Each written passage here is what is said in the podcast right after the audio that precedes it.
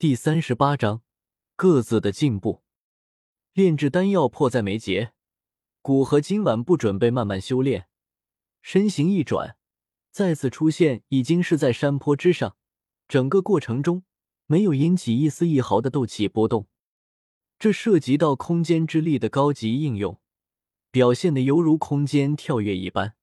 当然，应用这个能力有一个前提，那便是两处空间很稳定。并且距离需要比较短，最好不超过一百米，不然随着距离的增大，其需要消耗的斗气也呈指数倍递增。古河再次将赤红色药鼎取出，放于右前方，想了想，再次取出一尊漆黑的药鼎，放于左前方。两尊药鼎相距将近二十米。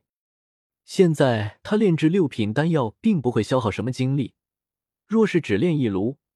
哪怕他可以同时提炼大部分药材，节约一些时间，但之后融合部分和最后的运丹部分，却是无法再加快，因为其中有具体的温度要求。整个炼制过程需要消耗两三天，只炼一枚黄级丹，感觉太亏了。所以古河想试试两炉同炼，他的灵魂力量比一般的六品炼药师强大几倍，同时控制两炉药鼎炼制同一种丹药。只要小心一点，大概率能行。双掌挥动，两团青色的火焰射入到药鼎之内，同时骨和那戒之中飞出两份炼制黄级丹的药材，有条不紊的将药材放入其中。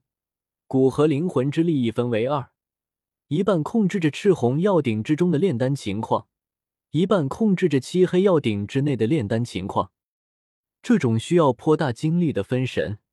对古河来说，也是一个颇为新奇的体验。清河地妖龟虽然也要他分出精力，但只是分出很少的一丝就可以。第二天早上，小医仙几人虽然奇怪古河用两个药鼎炼药，但知道炼药之时不能打扰，也只是将这个疑惑记在心里，准备等古河炼制完毕再问。古河双手不断控制着药鼎之内的火焰温度变化。而药鼎之内的炼丹进度，也因为药鼎的不同而呈现出不同的速度。毕竟一个是天鼎榜上有名的药鼎，一个只是七品药鼎，两者无法相比。古河估计，恐怕万寿鼎要比那一尊漆黑色的药鼎快几个小时。随着时间推移，两炉药鼎之内提炼的药材正在朝丹药雏形而去。古河小心的控制着两炉药鼎之内的药材融合，最终，赤红色药鼎更快一筹，已经开始散发着隐隐丹香。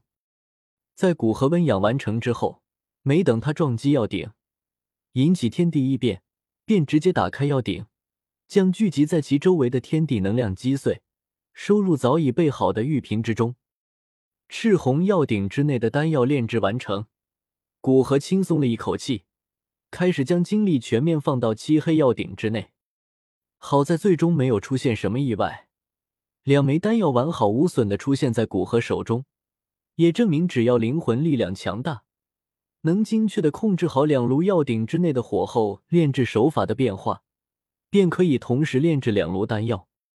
小医仙他们也明白，原来古河是同时炼制两炉丹药，而且两炉丹药都成功了。对古河不由更加尊敬。之后，古河先将那界之中全部黄级丹的药材都炼制成丹药，总共九份药材，得到八枚丹药。其中一份药材是在他开两炉之时，其中一炉没控制好炼制手法而失败。不过节省了将近十天的时间，他倒是觉得值得。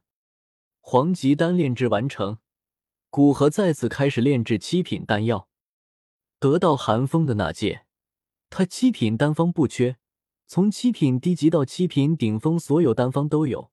就是药材方面，只有几服。毕竟炼制七品丹药的每一株药材都颇为珍贵，寻常斗宗集齐一份都需要很久。目前他那界中还有顺气丹药材两服，反命丹药材两服，素心丹药材一服和原始丹药材两服。其他的药材要么是六品丹药的，要么是缺失部分药材不能凑成一服。对于这些可以炼制成丹药的药材，他最希望炼制的还是原始丹。原始丹是异史丹的简化版，七品高级，可以塑造体质。若是服下一枚原始丹，古河估计他的身体强度会再次提升，恐怕与不带远古血脉的七阶巅峰魔兽相比都不落下风。不过，作为几种丹药当中品级最高的丹药，古河本着先易后难的原则，从七品低级开始。在古河正式沉浸于炼药之中。小医仙很快突破到斗士六星，并将功法转换为海潮化生，修为更上一层楼。